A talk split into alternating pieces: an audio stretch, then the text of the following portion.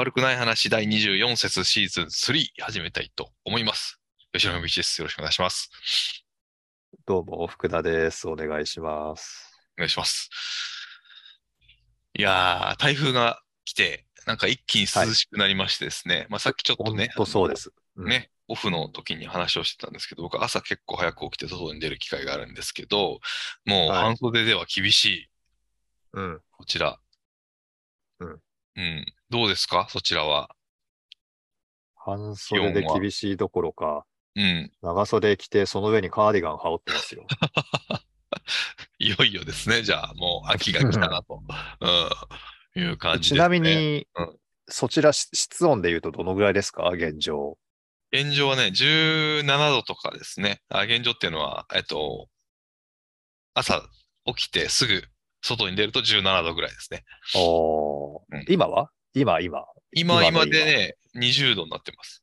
ああ、じゃあ変わらないっすね。同じぐらいかもしれない。うん。なんか、あれですよね。気温はそんなに変わんないけど、うん。まあでも冬になると結構変わるのか。冬になると結構違うのかもしれないけど、なんか秋、春ぐらいはそんなに変わんないかもしれないですね。うん。うん。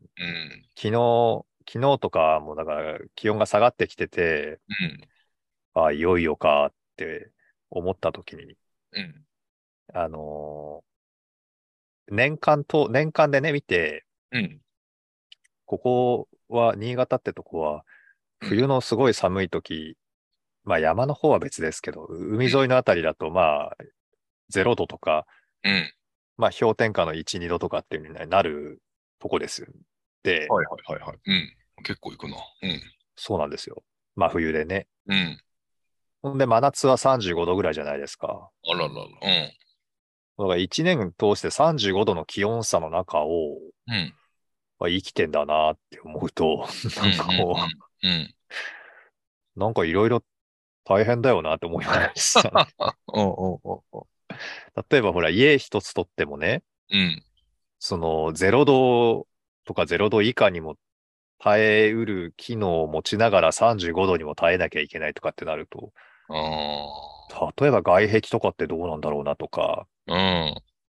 あとは家の作りっていうんですかね、間取りっていうのかな。はいはいはい。その寒さに対してだけうん。こう集中すれば、当然密閉率を上げればいいじゃないですか。うんうんね、あんまり空気がこう出ていかないようにとかね。うん。うん。でもそれって、す真夏の35度とかは苦しいですよね。空気動いた方がいいですからね、循環して。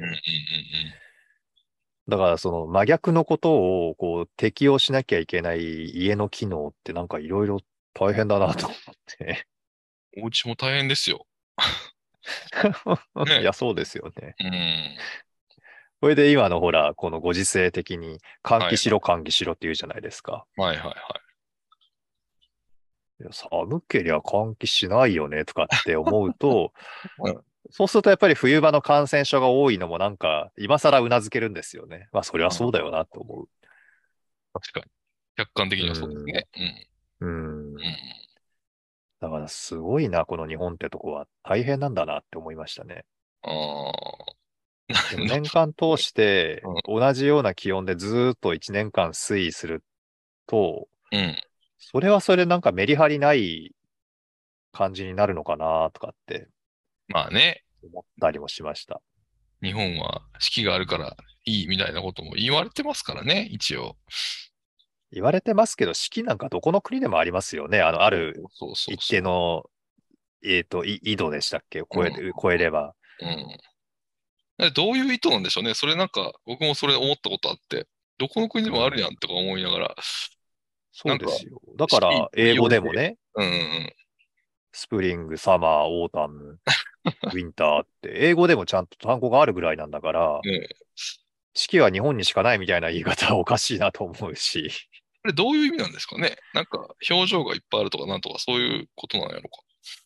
え何なんでしょうね、あれね。僕もそれすいつも思うけど、どういうことなんだろうと思いながら。まあ、どっか特定の地域へのメッセージなんでしょうかね。いわゆる赤道直下の場所へに対して、いや、日本ってとか四季があるから、あよの、いいですよ、来てみてください、みたいな、なんかそういう。よっぽど、あれですね、島国根性ですね、それ。他国を知らなすぎるみたいな。うん。そうそうそうそう。だ日本のメッセージってそういうのが多いですよね。よそを知らないで、うん。自分とこの良さをガンガン言うみたいなね。はいはいはい。まあ、島国ならではなんでしょう、それは、それこそ。ううん。んいや、そうやってね、寒くなってきたじゃないですか。はい。これなんか前にも言ったようなことあるんですけど、うんもう40超えたおっさんになってくると、一体何着たらいいんだろうとかって悩 悩みません？服装。はいうん。もう、何着たらいいか分かんないですね、最近、本当に。ほんとね、うん。でそういう意味では夏は良かったんですよね。T シャツ着てりゃよかったから。うん、そうそうそうそうそうそう。なんか流行を追っかけるのも違う気がするしね、うん。この年になると。まあ、清潔が一そうなると番ですよ。清潔が一番。あ、そうそう、そういうことですよね。うん清潔感だなっていうふううん。に思っていて。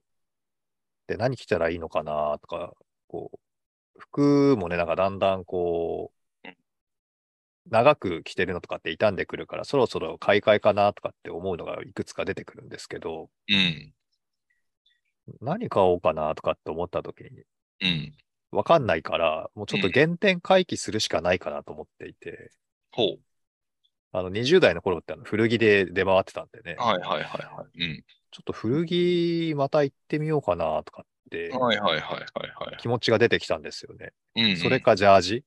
うんうんうんうん。え 古着っていうのはいわゆるこう、なんていうんですか？リーバイスとか、昔流行ったカウチンとかね、いろいろあったじゃないですか。はいはい。まうん。あ、ういうメカジ的なうん。ものもそうだし、ミリタリーもの、僕ミリタリーもの結構好きだったので、はいはいはいはい。ミリタリーものとかうん、あとはまあ、いわゆるスウェットとかですよね。はいはい。なんか、なんていうの、古着っていうのは、いわゆる僕らの世代の流行った古着っていうのは、なんかこう、特定のファッションを指すことが多いと思うんですけど、そうではなくて、た単純にこう、古着屋さんみたいなの行って、リユースしようみたいなのもあるじゃないですか。あ、気持ち的にはそういうのもありますよ。ああ。なるほど、なるほど。うん。なんか新品買ったっていいんだけど、うん。なんか、これだけね、物に溢れてなんとかって言われてる時代だし、うん。あの、何でしたっけ、ほら、繊維を作るのに、生地を作るのに、誰かが過剰、過酷な労働を強いられてるなんていう風な言われ方とかもするじゃないですか。そうですね。うん。なんかいろいろ考えると、うんまだ着れる服っていうのをね、ま、回した方がいいのかなとかって、めちゃめちゃ思いますね、それ。う。うんん、どうせね、うん。何着ようかって悩んでるぐらいのおっさんだし、そうそうそうそまあ一応、あの、ほら、人と会うための服ってのはね、それなりにあるから別に、誰かと会うんだったらそれ着りゃいいっていうのは分かってんですけど、う。うん。なんかね、日常過ごす服っていうのが、こう、うんちょっと、ちょっとそこまで一人でブラブラっていう時の服とかって、そういうのがもうだいぶ傷んできてるから、うんうんうん。だからまあ古着でいいのかなとかって思ったりしたんですよ。ああ、もう、もう、もう、もうめちゃくちゃ、もうここ数年僕はね、もううん。古着ですよ。完全に。ユーズそれは、うん、それは何？古着屋に行って買うんですか？古着屋に行って、いわゆるこう全国チェーンの、ううんもうね、名前出してもいいと思うんですけど、セカンドストリートっていうはいはいはいはい。たりとか、あとヤフオクメル,、メルカリですよ。もう、もう、もう。もう数年、ここ数年、そればっかり。ぐらいもうリユースですよ。完全にう。んうんうんそうか。うんヤフオクメルカリか。僕、ヤフオクメルカリね、すごく嫌なんですよ。というと？なんだろうな。なんか古着屋で買うのには抵抗ないんだけど、えーな、なんか嫌なんですよ。あ、なんか、これ、人が使った感があったりとかってこと？え、だってそれは古着だったら一緒でしょ？うんだからそれは全然構わないし、うん。あのーそ、その人の生活感っていうか、そういう匂いがあっても別にそれは古着だからっていうから構わないんだけど、うん。多分ね、あのー前の持ち主が特定されてるのって嫌なんですよね。ああ、でもね、今わかんないんですよ。それ。昔はね、わかったけど、個人が。今もう名前もわかんないし、住所もわかんないし、送る、なんないらや、送もちろんもちろん。うん。うん。もちろん、その、個人情報の特定なんていう意味でではないんですけど、でもほら、出店している、まあ、A, A さんとかそういうことまではいはいはい。あるわけですよ。で、その人がこれはこういう思い出があってとかなんか、あ なるほど、なるほど。こういう時に、こういう時に使ってましたとか、なんかまだ何回しかどうとかですとかってなんか書いてあったりしますでしょ？生々しいってことですか、それがね。そうそうそうそう、そはいれそうそうそう。はいはい。なるほど。なるほどね。逆にそれがうんいいっていう人もいるだろうし、うんうんうん。ちょっとそういうのがあると、ななんかこう、こもってないかっていうふうに、確かに。確かに。はいはい。ちょっとそれが怖いのがあって、うんヤフオクメルカリで服が買えないんですよね。ああ。一回買ってみてください。た多分全然大丈夫です。いや、それはね、もう頭では分かってるんですよ、森本さん。うん同じだろってわけで、古着屋で買うのも変わんねえだろって分かってるんですけどね。うんなんか、なんかちょっとね。そっか。でもそっか、みやってみればいいのか。でもセカンドストリートもヤフオク店とかもあるんですよ。なので、うーん。そう、なんか何回着用で金欠のため出品しますとかっていうのも確かにあるんですけど、個人の。うん。そういうのじゃない人も増えてきた。さっきのそのイン、あの、さっきのってね、あれか。インスタグラムとかでもそうですけど、うん。なんていうんですか？その、個人売買とか、個人利用うんの SNS もそうですけど、の媒体で法人格が結構頭角を表してる印象はありますよ。変なへ言いー本当プロがやっているうんお店が出品してるケースがすげえ多いですね。ヤフオクでも。あ、そうなんですか。だからなんかこう生活感は知らなかった。匂いはそんなに、匂いっていうのはその、何？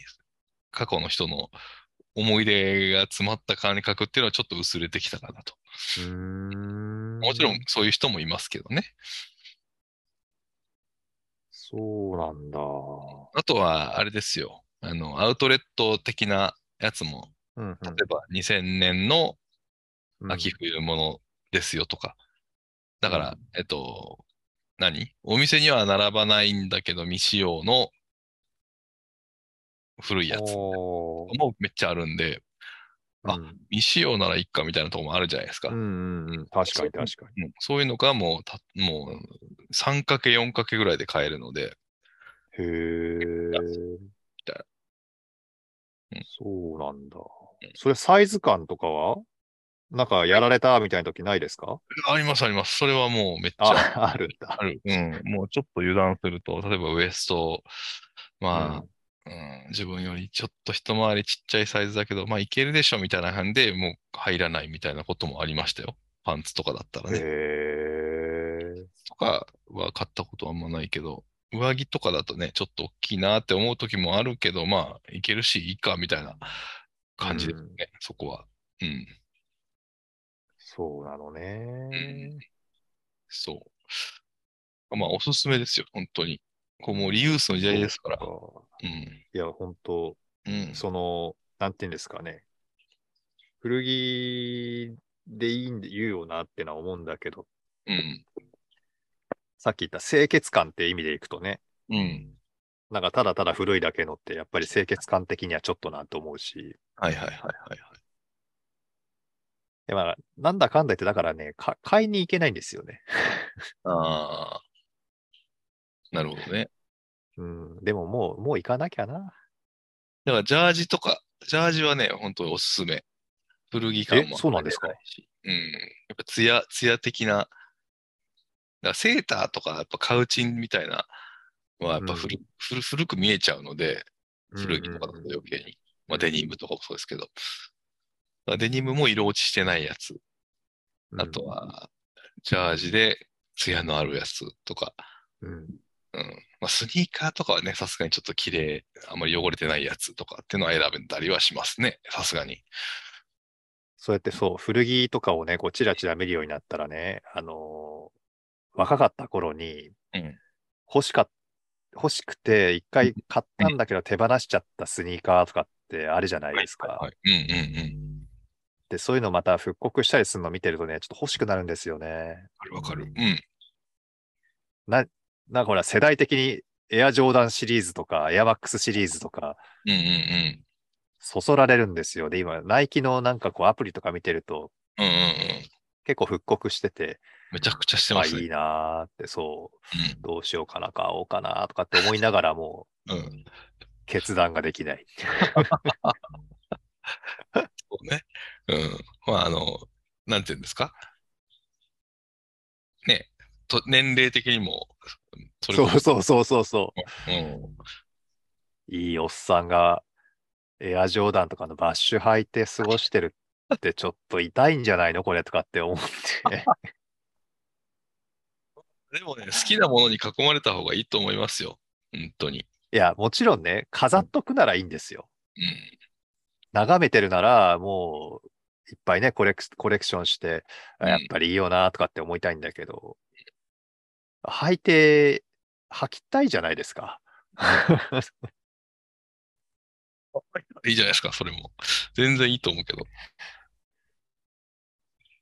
うん、だか奇らね抜な色とかね、だとあれですけど、うんなんか、なんていうの、普通のベーシックなカラーリングの、もう僕最近もう本当白黒しか着ないんですけど、白黒のハラチとかね、懐かしのおー、ハラ白黒の、チが、うん、エアエアハラチがモノトーンって斬新ですね。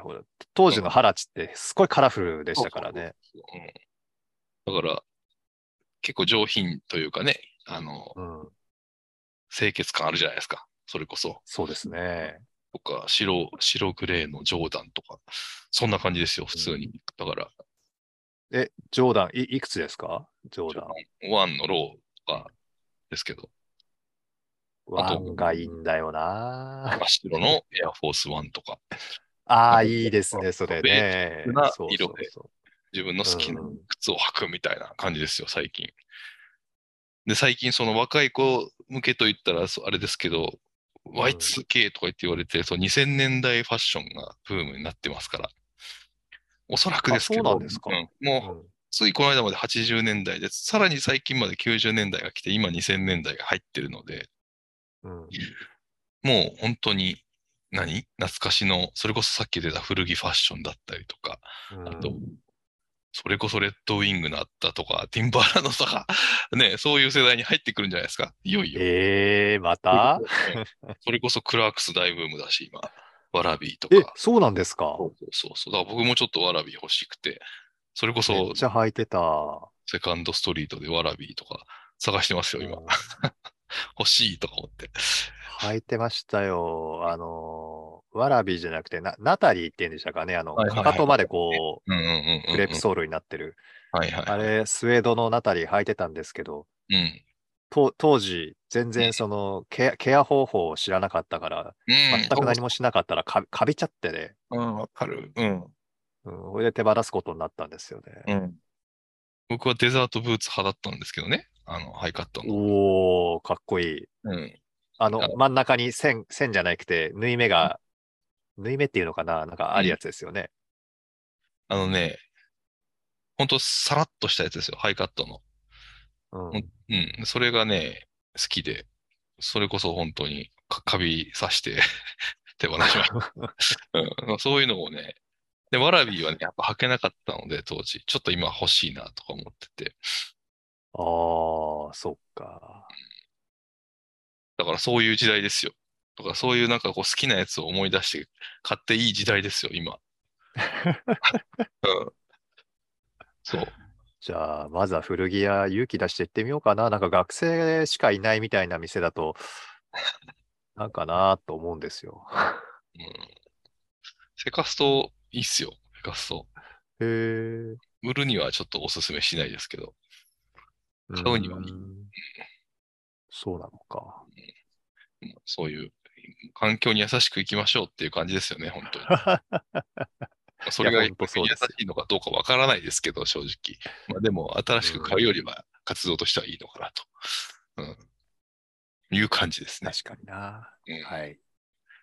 ああれはあと、あまあちょっと新品になっちゃうけど、それこそアルビレックス、うージャージとか真っ黒なやつとか出てたじゃないですか。あれかっこいいなとか思いましたけどね。ああ、そうか。うん。ジャージに帰っていくって考えたら、そっちの方向でもいいのか。うん。で、普通になんかグッズショップ？うん。上のアルビレックスの真っ黒のジャージがい期間限定で売ってたので、うわ、これ欲しいとか思ったこともありましたよ。で、それの下にそれこそデニム履いて、うん何たりでも全然いいと思うっていうか、違和感ないっすよ、全然。そうか、グッズショップを覗くってのもありだなんかね、ユニフォームよりも一般の服感あるありますよね、ああいうジャージだと。な。まあ、そうですよね。うん、今ちょうど検索したら2022年オフィシャルアンセムジャケット9900円、アルビレックス。あ、でも在庫がほとんどない。そうですか。やっぱだ買ってるんですね、みんなね。パーカーも出てますけどもう完売。ほら、こういうのですよ。なるほど。うん。これも完全なアルビレックス活動じゃないですか。確かに。うん来シーズンね、昇格したらお金かかりますからね、クラブはね。そうですよ。サポーター頑張んないと。うん。ということで、アルビレックスの話しましょうか、じゃあ。そうしましょうか。ね、週刊アルビレックス。週刊アルビレックス。我らがアルビレックスのはい近況をお伝えすると。これ多分2試合分ね、多分レビューしないといけない気がするんですけど。うんうんうんうんうん。そうですね、きっとね。ねうん。で、僕のちょっと先に印象の言わせてもらうと、はい。いいですか、僕の今。ああ、お願いします。あのー前、前回かな？うんどこ戦だったかな？前々回。前々回は甲府じゃないですか？甲府か。うんいやー、厳しい戦いだったなという印象がすごくあって、うんまあ、勝ちはしたんだけど、うんまあ、ほんと白氷ですよっていう。うん。うん。もう後半なんてこれもうヒヤヒヤ、ヒヤヒヤ、もう見ちゃいられないみたいなぐらい攻められてね。大丈夫のかなみたいなぐらいだったけど、まあ、なんとか勝ってっていうのがすごく印象的でしたし、まあ、前節なんかはね、水戸戦。これはもう、いい試合だったなと。いうのがもうざっくり、ものすごいざっくりですけど僕の印象でした。まあ、それを踏まえて、ちょっと、洋介さんのアルビレックスレビューを2節分お願いできればなと思います。甲府戦ね。甲府戦。甲府戦はですね、メンバー誰が出てたかな？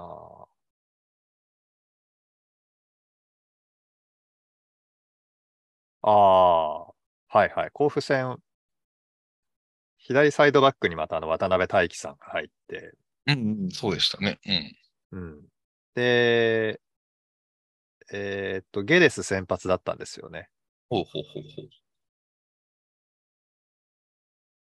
とは、その、えーっていうようなメンバーではななかったですね。おお、来た帰ってきたかみたいのが、まあ、それでゲレスだったし、うん。まあね、前節、その前の試合で、琉球戦でね、点取ってましたから、うん。まあ、調子もいいんだろうなと思って見てたんですけども、うん。前半ね、確かに苦しめられましたよね。うん。うん。でね、甲府のその新潟対策は前3枚で押してくるっていうパターンだったので、最初ね、ボールがなかなか運べなかったんですよ、前にうん。それで、谷口さんとかだとうん、結構引いてくるから、うんボールの出口としてはね、あの、生まれるんですけど、はいはいはいはい。センターフォワードがね、降りてきちゃうと、うん。ゴール前に人が入っていけなくなるので、うん。それはそれだよなと思うし、そのラインが上がってくるんですよね、相手のラインがね。うん。うん。センターフォワードが下がってきたら。それは問題だよなとかって思うので、あのーゲデスが逆にそんなに引いてこないんですよね。ほうほうほうほう。割と前の方にあ待ってるっていうか狙ってる感じでうんいた分、うん。甲府の前からのプレッシャーはもう後ろの選手で何とかしなきゃいけないっていう感じだったんですよ。はいはいはい。で、それが最初うまくいかなかったんじゃないですかね。プレッシャーがかかってきて。うんうん。けど、後半、頭から3人変えたんですよね。ほうほうほうほうーんと、誰だっけ？そう、だからゲデスが谷口さんに変わって、う。うん。で、水戸くんが入って、うん。あれ？違うな。水戸くんはちょっと遅れて入ったんだっけか。え、もう一気にえ後半0分で変えちゃったんでしたっけ？3枚、そうそう、3枚変えてましたよね、確かね。ほうほうほうほゲデス、あ、小見さんだ。小見さんが入って、で、思い出せない。いかんですね。う。2試合分。うん。試合分となると結構、うん。まあでもその後半3人だか変えて、勢いが生まれたんですよね。うん。でもそれも変わった選手がってのもあるけども、甲府がバテてきたっていうのもあるのでね。なんともですよね。まあそれで、えっと、結果は2-0でね、勝つんですけど、2-0じゃねえや、2-1だ。あれ、得点したのは誰だっけか。と、あ小見さん、水戸さんだ。あれ？違った？小見くんと、水戸さんだったかな？確か。そうそうそう。途中交代で入ってきて、うん。あ、そうだそうだ。うん小見うんさんが、あのーえ、水戸くんがあれ、そうか、あれ、あの時ゲレス絡んでたな。だ、前半か。あ、違うな。前半、か小見くんが決めて、うん。ゲデス1-0だったんだ。うん。で、水戸くんが後半決めたんですよ。途中交代そうだそうだ。あ、で、小見さんは交代してないのか。スタートからいたのか。うん。小見くんは行って、うん。スタートからいて、それで、えっと、裏に抜けたんだ。あ、そうだそうだ。それで、あれですよ。もう、コースがない、キーパーのニアを打ち抜いたんですよね。そうそうそうそうそうそうそうそう。うん。で、本人としたら、それはあの、練習の時からやっていたんだみたいなことを言って。で、先輩たちから、そんなの意味ねえだろとかって言われてたけど、練習しておいて、うんあの、ゴールを決めた後、ほら見たことかって思いましたとかって言ってたあのゴールですよ。あ、そうなんですか。うん。そうそう。前半小見さんが取って1-0だったんだ。うん。それでロッカールームにハーフタイムに戻って、うん。力さんから、力蔵さんから、うん。あのー全然甘いよ。甘い。うん。甘すぎるよみたいなことをガツンと言われて、で、後半に選手が変わったんだ。そうだ、そうです、そうです。うーん。で、後半選手変わって、うん。えーっと、あれだ、カウンター気味なところから水戸さんが取ったんだ。うん。うん。うん。うん。そうそう。水戸くんのところぐらいから僕は正直見たんですけどね。うんうん。全部後は。半、あれだ、そうだ、高木さんが入って、うん。で、高木さんのコメントが、うん。えチャンスになって、コミにパスを出してたけど、コミが決めなかったから、あいつには出してやらないって言って、水戸の方に出したんだとかって言ってて、こんなこと言うんや。いや、冗談だと思いますけどね。うん。うん。うん。すごいですね。そんなかなり関係ってことですね。逆に言うとね。まあ、そうそういうことです、そういうことです。うん。かなり後ろからスプリントして、うん。追い越したところで、まあ、ゴール決めてましたからね。うん。で、それで2-0だったんだけど、あれですよ。甲府が、ウィリアン・ディラっていうフォワードをね、向こうが入れてきたあたりから、うん。だいぶね、怪しかったですね。怪しかったですよね。うん。なんか、もういつ決まってもおかしくないみたいな。そうそうそう。えー、えーみたいな連続で。ナイスキーパーの連続でしたよね。ね危ないなーって思いながら見てたんですけど。まあね、1点はね、入っちゃいましたけど。そうですね。うん。でも、あれだけ防いでて1点で済んだんだから、うん。まあ、まあ、御の字ですよね。うん、しょうがないという気がする。うん。ああいう試合を落としてきましたから、過去新潟は。うん。それでも勝ち切ったっていうのはすごく良かったなと思いましたし、うん。ね、いいゲームとは言えないけども、うん。勝ち点3が大事ですね。うん。この時期は特にね。うん。うん。でほん、で、そのうん。後、あと、ホームでうん水戸戦、そうでしたね。うん。うん、だったんだけども、これがまた前半の20分ぐらいだったかな、30分ぐらいかな。だから高木さんが負傷退場するんですね、負傷交代。これはもうトピックスですね。うん。いや、ほんとそうですよ。うん。まあ、ファールはね、もらうのが多い選手ですから、うん。仕方ないって言い方は変ですけど、まあ、うん多いよなってのは思うんですけど、うん。ちょっと変だったんですよね。だから、うん。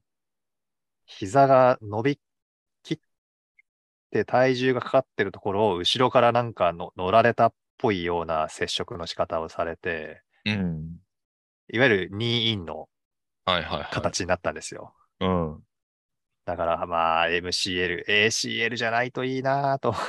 うん。MCL か半月板ぐ、せめてね、悪くても MCL か半月板ぐらいで収まってくれたらなぁと思っていたんですけど、うん。まあ昨日の発表でうん ACL 損傷だと。うん。ACL でしたか。うん。うんうん。そうか、と思いましたよね。あれだけシーズン通して活躍してきた選手が最後の最後、メンバー入りもできないっていうのはね、これどうなんですかね？損傷って結構大きな、広めの定義っちゃ定義ですけど、うん。どうですか？ちょっと難し そいや、僕はドクターじゃないんでね、あの、なんてこ、なんとも言えない部分があるっていうのは、あの、大前提で、う。はいはいはい。えー言いますけども、うん。えっとね、まあ、聞いたことあるっていうところと自分で担当した世界も含めて言うと、うん、一般の人、スポーツも何もしませんよっていう一般の人だったら、うん。えっと、ACL が画像上つながっているなら、まあ、うん。あなたがオペしたくないならこのまま行きましょうかぐらいな判断ってされると思うんですよ。うん。うん。うん。ただ不安定性は出ますけどね。うん。こう、ふとした時にロッキングを起こしたりとか、はいはいはい。ギビングウェイって言いましたっけね、こうガクッと崩れるようなのがうん。出たりしますけど、アスリートは、うん。あの、断然オペだそうですよ。ええそうなんだ。うーん。あの、つながってる部分が残ってるとは言っても、不安定性が出る膝で、トップレベルでサッカーなんかできないっていうのが、まあ、あのか。うん。よく、よく判断されるうんことですよね。でもそ、例えばね、イブラヒモビッチとかなんてね、あの、ACL ないままプレーして、点取ったりとかしてますから、うん。まあ、超人ですね、あの人は。う。うんん、だから分からないなーっていう部分はあるにしても、うん。うん、ずっとこの先もプレーをしていきたいって考えたら、うん。もう早くオペした方がいいですよね。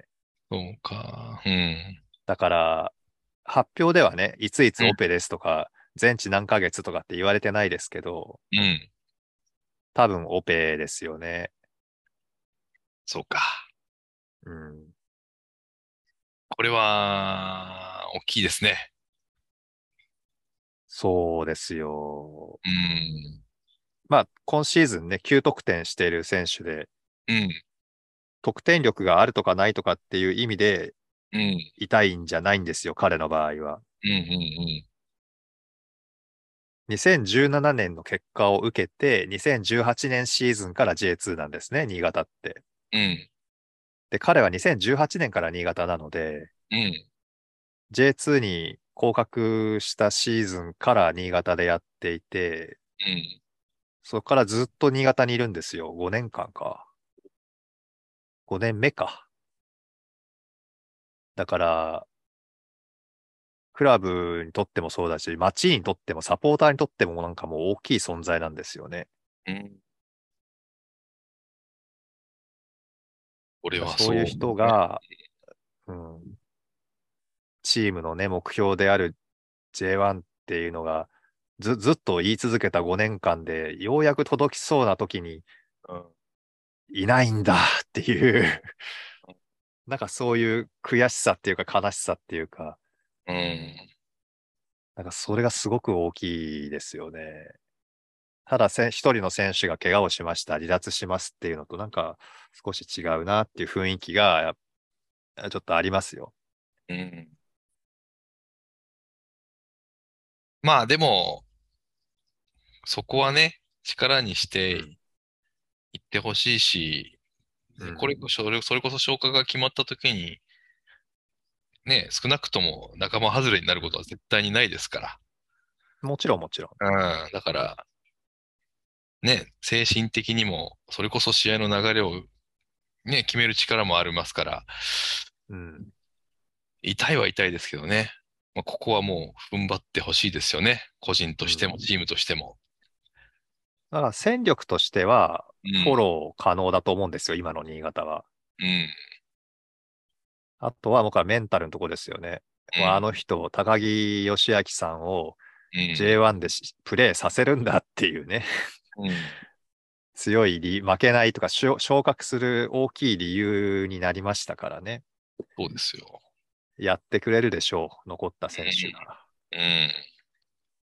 まあ、ね、来年またシーズンが始まる時には準備ができているかな？どうかなっていうところいかもしれないですよね。そんな簡単じゃないですよ。夏に間に合うかどうかっていうレベルなので。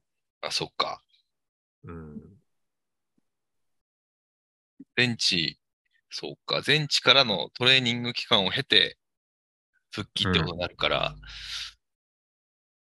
そういうことになるのか。そういうこと8ヶ月ぐらいは見なきゃかな。うん。そうね。まあ、早い選手はね、うん。早いですけど。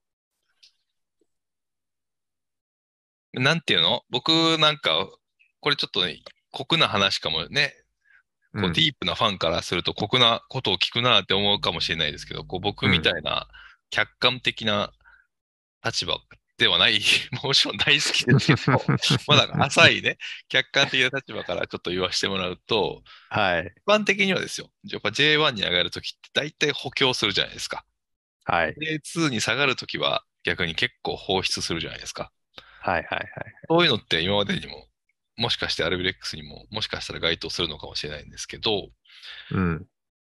まあ、J1 に上がるとしてですよ。もう上がると思うんですけど、僕はね、もう、うん。うん。うん。その時に、こう、まあ、開幕を迎えるにあたり、うん。まあ、ここは補強しておきたいよね、みたいなところの結構大きなポイントになるんじゃないの？みたいな風に思っちゃうんですけど、うん。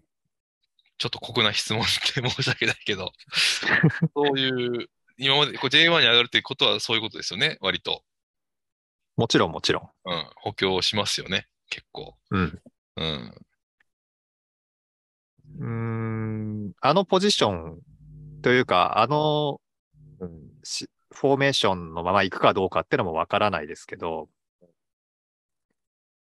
前線の選手は入れ替えはもちろんあるだろうし、まあ、前線だけじゃなくて、どのポジションにも入れ替えはね、起こると思うんですよ。うん。で、個人的にはもうこの選手はきっと契約が終わるだろうなっていうふうに思ってる選手は何人かいて、名前は出さないですけどね。あのーこういう時期になってくると、やっぱりそういうのもちょっとちらちら思うんですけど、うん。今回ね、高木さんが怪我をしましたと。うん。えー多分オペをします。うん。そうすると復帰時期は来年の夏ぐらいですとかっていう風になった時に、うん。仮に新潟が、うん。じゃあ J1 でちょっとあの選手は厳しいから、うーんと、怪我もしたし、あの、契約満了ということで、みたいなことを新潟がやったら、うん。おそらくうん。サポーターやスポンサーが離れていきますね。ああ、まあ、それは間違いないですね。うん。うん。というか、だから、うん。うん。そその意味で高木さんはううんん。残ると思うけど、うん。そうじゃなくて、うんえっ、と、はお別れする選手は出てくるだろうし、うん。高木さんが、例えば夏ぐらいまで稼働できないとしたときに、あのポジションに誰か埋めるのかとかっていう考え方は、うん。力蔵さんが、この、えっ、と、ゲームプランで、ゲームモデルで、うん J1 でもやるつもりなんだろうか、あるいは、力蔵さんはまた監督、まだ監督を続けてくれるんだろうか、契約をするんだろうかっていうところがわからないと何とも言えない。確かに。そこからうん変わる可能性もあるのか。まあ、力蔵さんでいくと思いますけどね。うーん。力蔵さんでいくと思うんだけど、J2 でやってきたやり方のまんまいいかないんじゃないかと思うんですよね。そう、ね、普通に考えてやっぱりトップ下とかっていうのはうん補強せざるを得ないというかね、うんうん、ってなってくると思うんですよね。そうなってきた時ただね、いや、今のやり方だったら、あそこのポジションに、まあ、伊藤良太郎さんが入るけども、うん、もう一人とか二人とかって考えるかもしれないんですが、うん。あのやり方のままいかないと思うんですよね。ほうほうほうほう。力蔵さんがかけん契約をこう更新してね、うん。また監督をやるとしても、うん、前もほら、前回も話したように、あの、縦に速いじゃないけども、うん、もうちょっとスピード感あるっていうかね、前に力強くっていうサッカーにしていかないと多分の残れないと思うんですよ。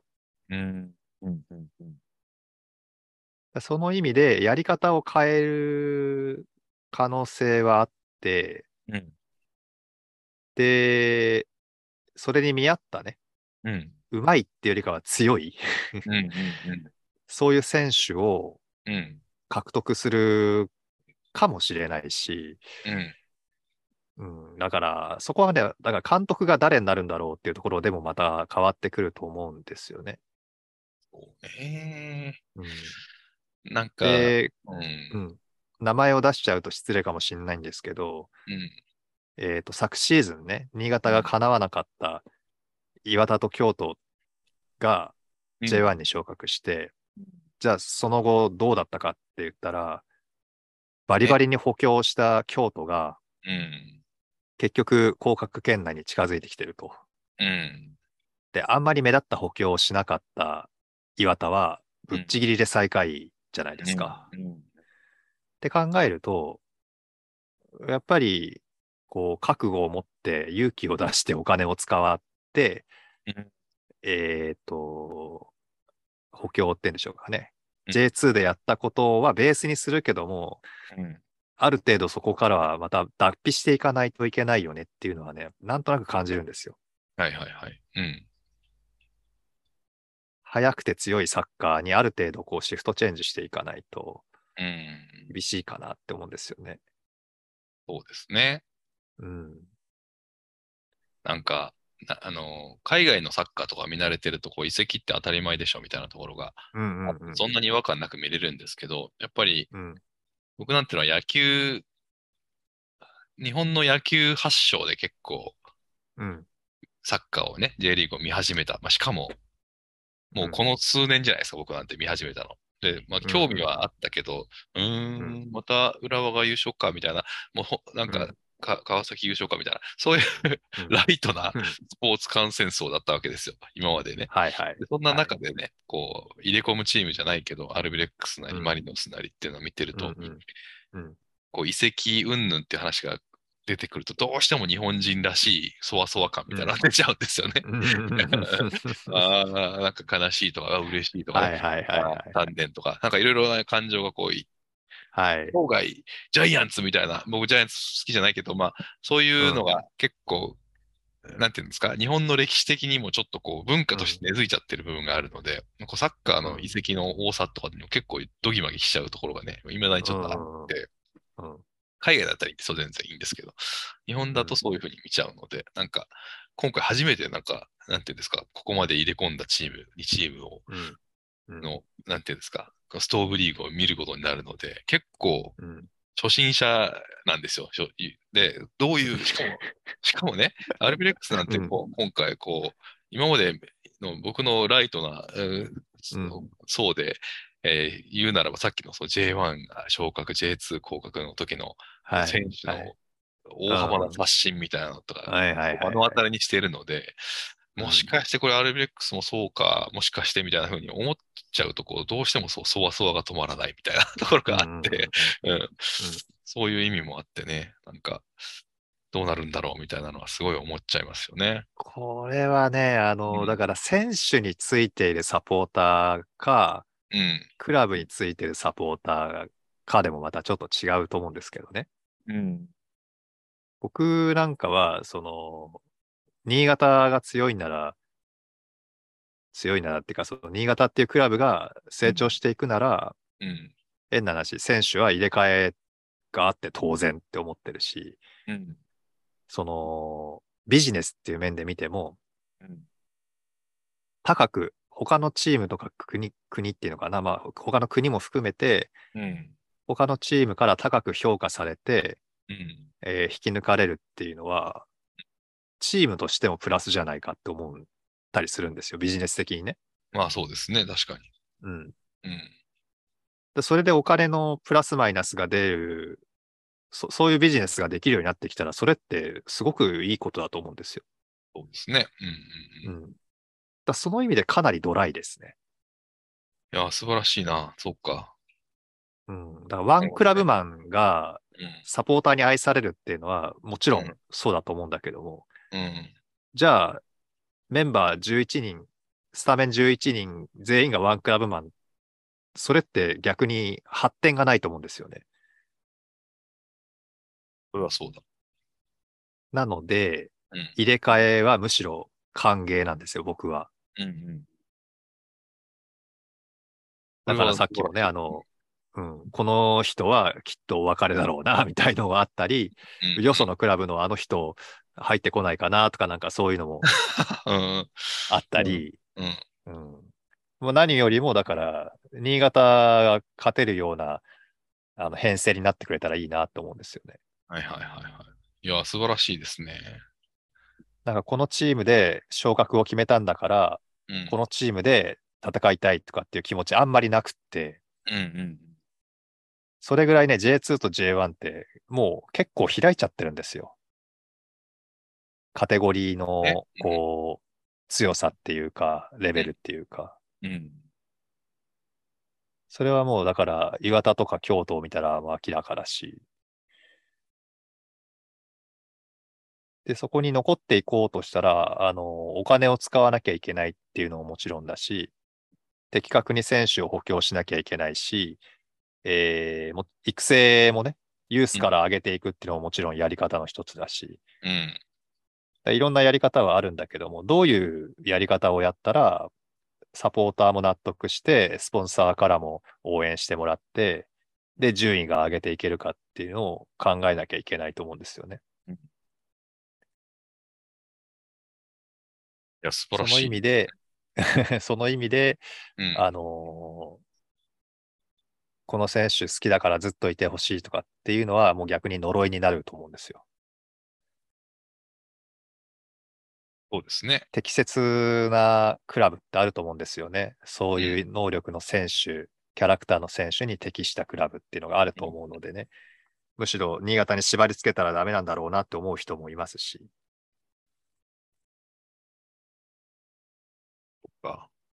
うん。これはそうだな。で、移籍のね、うん。移籍の仕方、あ立つ鳥後を濁さずじゃないですけど、お別れはしょうがないにしても、お前それはないだろうみたいなお別れの仕方をした選手もね、何人かいるので、えー、うんうんうん。そういうケースは減ってほしいですね。うんうんうんうんうん。うん。なんか、ね、このチームで活躍してた、好きだった選手が他のチームでまた、あいるな、やってるな、頑張ってんな、みたいなのは結構見ててうん確かに、移籍するときはドギマギするのかもしれないけど、してからうんその過去形で見ると、おう頑張ってるな、みたいなふうに思いますね、確かに。そういう意味では。うん、うん。そうなんですよねそういう意。味ではいいのか。うん今年のアルビレックスをずっと見てきたから、今年のアルビレックス、J1 行ったらどうなるんだろう、ドギマギみたいなのがやっぱりすごく自分の中にあったので、うんうんうん、だそういう気持ちでしたけどね。うん。からそういうのも見慣れてくると、うん。あのーあそ、そのチームのゲームモデルが選手をうまくさせてたんだなっていうのが分かったりするんですよ。うん新潟で活躍してたからって言って、よそのチームに呼ばれたとして、そのよそのチームで活躍できるかどうかって、そのチームのゲームモデル次第なんですよね。ね。うん。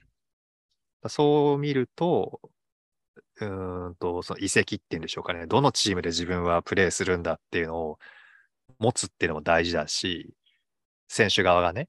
うんで、クラブ側は、このゲームモデルでやってれば君は絶対生きると思うよって言えるぐらいのゲームモデルを確立してないとダメだと思うんですよね。で、これまでの新潟ってそういうのなかったんですよ。そうなんですか。うん。あのー引いて、かっちり守って、で、カウンターのチャンスになったら、ブラジル人選手に任せて、あと、なんとか追っかけるみたいな、なんかそういう、えー、そうういうサッカーやってたので、新潟の特徴っていうと、ブラジル人選手が当たる年が多いよね、みたいな、なんかそういうチームなんですよね。ん。あー昔のイメージはそれじゃあ、うん、うん。それじゃダメだよねっていうふうに強化部が思い始めて、うん。まあ、例えばアルベルのサッカーにつながったし、うん。そそういう選手をね、揃えることにもなったし、まあ、この2、3年で、1、2年か、あの土台は出来上がったんで、選手も呼びやすいですよね。こういうプレーができる選手を望んでいますっていうふうに。やっぱり、そう、昔のイメージを聞くと、今のアルビレックスは、いやー、システム、システムというか、完完成されてるなって、前もね、マリノスと比べての話もしたと思うんですけど、思いますもんね。そういう意味では、スペインの、スペインのサッカーが、やっぱり素晴らしいんだなって、まあ、スペインだから素晴らしいかどうかわかんないけどね、その、スペイン人の監督ってやっぱすごいなって 思っちゃいますよね。だから育成のメソッドがもうし確立されてるんでしょうね、きっとね。うんまあ、あとは、その日本のクラブに変わろうっていう意思があるかどうかだと思うんですよ。ああ、確かに。痛みを伴ってまで。うん。そうね。うん。うん。新潟はちょうど変わろうっていうタイミングだったからなんとか間に合いましたけど、うん。変わる気がないのに、うん。海外国の選手、外国の監督呼んで、うん。あの、よろしく頼むよみたいにして、で、結果が出ないから首切るねみたいなことを繰り返してたら、そりゃあ変わんないですよね。そうですね。うん。昨日もちょっと他の案件で、そうんのそういう話があったんですけど、やっぱ仕事の業務を改善しようっていう、うん思ってても、それをやることによって空気が悪くなるから嫌だみたいな話かとかもね、実はいははいはいあはいはい。ああ、日本の会社っぽいみたいなことすごい思ったことがあって、昨日。うん。うんうん。誰もがそう思ってるのになんで誰もやらないんだの？みたいな話をしたら、いやなんか、変な空気になったりとかが嫌だみたいな話とかがあって、ああ、そう思うんや、みたいな、そういう感覚ですよね、なんか今の話って。うん。うん。だから変わるっていうことに、なんていうのかな。覚悟をね、持ってできないと、なかなかやろう、なんかみんな思っててもできないっていうところですよね。うん。うん。そこなんですよね。うん。問題だ問題だって言いながらも、か変わる覚悟がないとやっぱりできないし、うん。その時は痛みは完全に伴うんだけど、その痛みが嫌ですとかって言ってんのに、うん。問題だ問題だっていうのはうん。日本っぽいですよね。うん もったいないですね。うん。うん。ほんとそうん。なんか、本当アルテタのあれを見てよかったなと思いますよ。そういうの見ると。見るとというか、そういうの聞くう。と。何度でも繰り返してみたいですね、あれはね。名作、おすすめ名作。はい。はい。まあそんなこんなのね、アルビレックスが多分きっと変化をに順応できて、順応ではないか。まあ、あの、覚悟を持ってやっうん。て、で、しかもそこの渦中に、渦中って言うとちょっと言い過ぎかもしれないけど、そのプロセスの変化のプロセスにいた高木選手っていう意味うん。を込めると、まあ、今回の痛いけれども、まうん。あ、それを受け入れてね、事実ですから、うん受け入れて前に進もうっていうチームになっていってくれると思います。そうですね。あの、うんもう、昇格する理由がもう出来上がったので、そうですね。うん、やらないわけはないし、これで達成できなかったらもうずっと J2 でしょうね、きっとね。うん。うん、だってそのぐらいの状況ですよ。だっうんて3位と勝ち点8差があって残り5試合。ですね。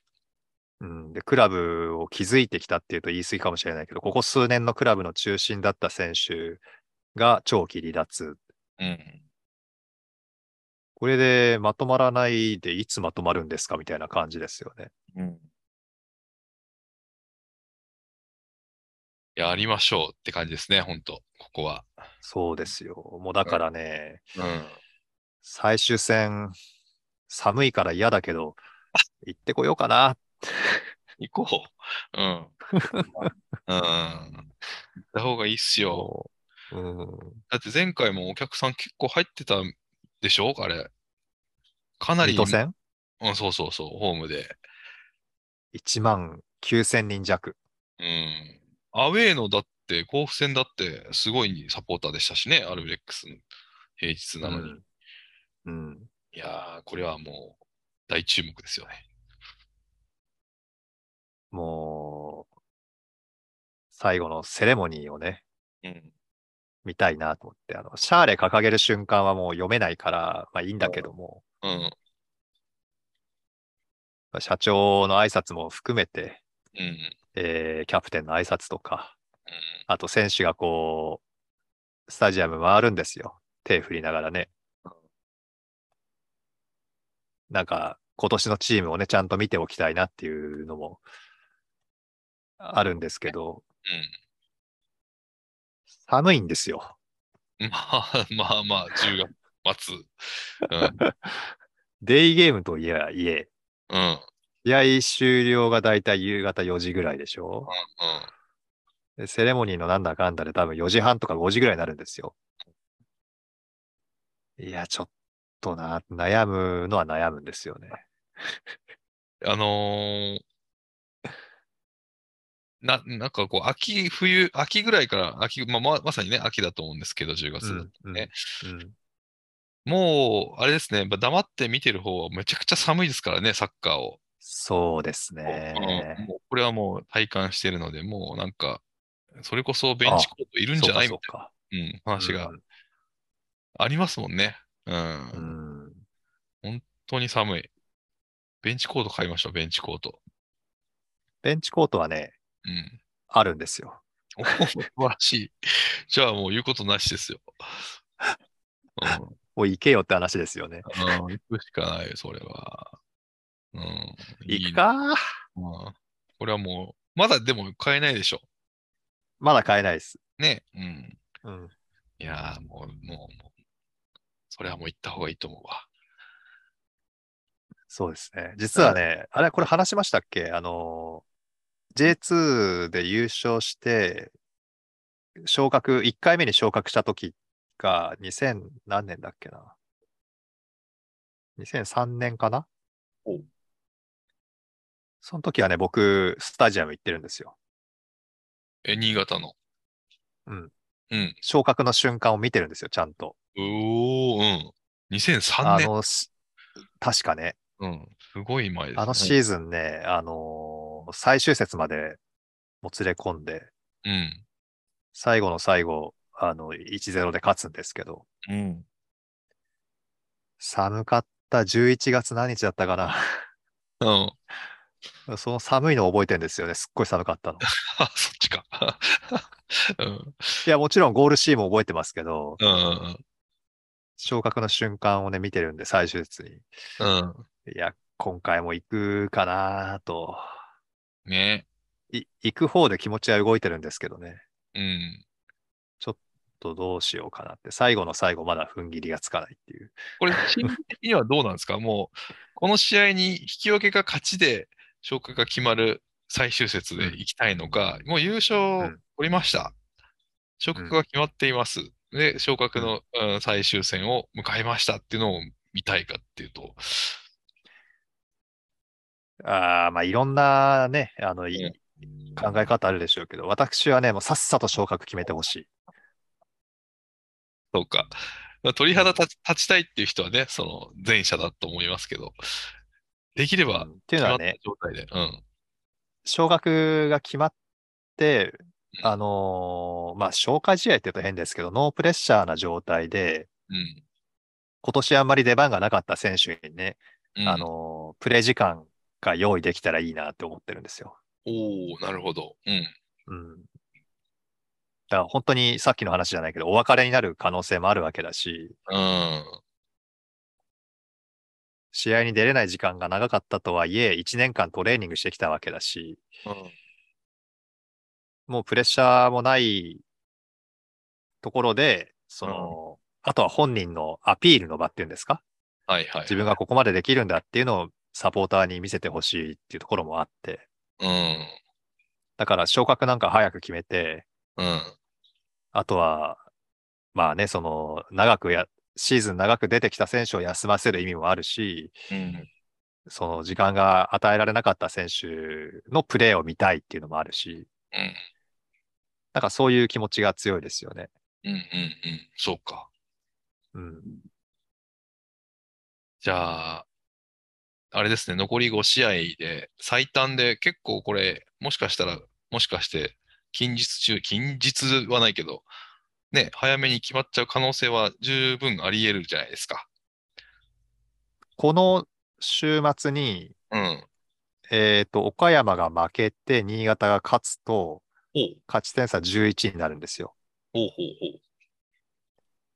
で、その次の試合が、岡山が、うんえー負けて、新潟が引き分けが勝つと決まりですね。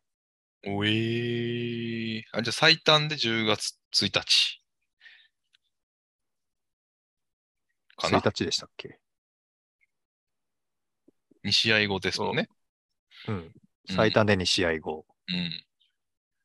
でも岡山が2連敗ってあんまり考えにくいんでね。なんかね、ちょっと現実的ではなさそうですけど。うん。だから最後までもつれるんじゃないかなってのは思ってますよ。新潟だってなんだかんだプレッシャーはありますし。まあね、うん。情勢もあるから。うん。うん。そうか、そうか。いや、早めに決まってほしいで。じゃあ決まってほしいですね、確かに。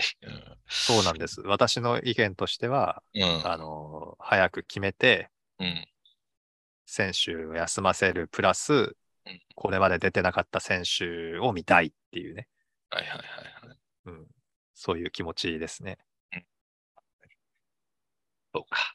いやー、随分佳境になってきたな、そういう意味では。J1 もね、J2 も本当に佳境になってきたから、これは本当に。J1、J1 なんていうのは横浜の話、本当はしたいとこですけど、うん残留争いが激しいんですよ。ね。神戸、ちょっと飛び抜けましたね。飛び抜けたというか、飛び抜けてはいない。さすが、さすがうんでも自力のあるチームですよね。うんまあ、ちょっと、ほっと、なで下ろすじゃないけど、まあ、その一方でね、ガンバが通したっていう。うん。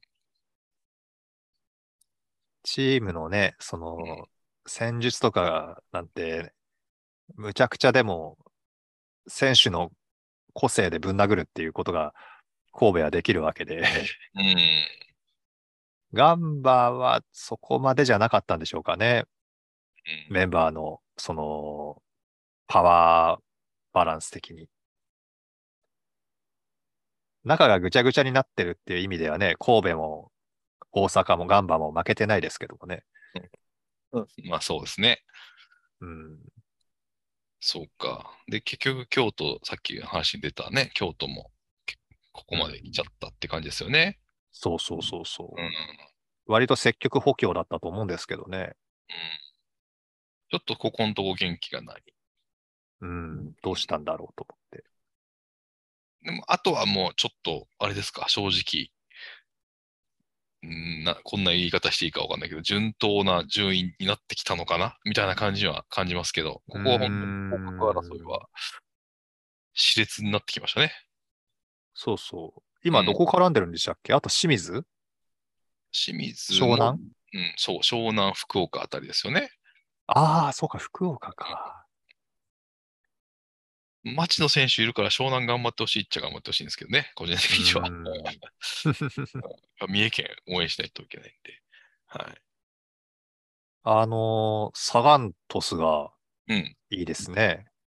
そうですね、引き続き。いそそう。いう結構選手抜かれて、降格候補だなんて言われてたのに。うん。いいチームですね。僕もちょっとだけど。うん。そうそうそう。ああいうチームを新潟もね、目標にしたいなと思いますよ。うん。地方クラブで予算だってそんなに大きいわけじゃないのに、うん。結果残してるっていうね。そう。なんか気になって調べちゃいましたもん。鳥栖ってちっちゃい町だったよな、みたいな。なんでこんな強いの？うんうんうんなんか、あの、えースタジアム見ててもやっぱり結構ハゲハゲだし、まあ、観客も、席もね、少ないし、まあ、ローカル感がすごいあるんだけど、こんなにいいチーム作れるんだな、みたいな。そんなチームにフェルナンド・トーレスがいましたからね。うーん。えらいこっちゃ、考えてみたら。うんすごいチームですね、そういう意味では。そうそうそいやー、本当に佳境。これははい本当に引き続き楽しみですね。う。うん。うん。あとはそんなこんなかななんか森本ノート言おうと思ってたんやけど、何やったかな あ、そうだ。ああの、レフリーをね。おちょっとエリ、あの、レフリーウェアを決めましたって。まだレフリーデビューしてないけど、はい。デビューはしてないけど、レフリーウェアはもう一応、あの、チームからね、えっ、と、上限額はもちろんありますけど、支給されるので、ちょっと買わないといけなくて、ちょっと今いろいろ見てたんですけど、あの、ちょっと今回はね、プーマにしようかなと思います。おーはい。あのージュニアたちはまだシーズン続くんですか、もう今、マックスぐらいじゃないですか。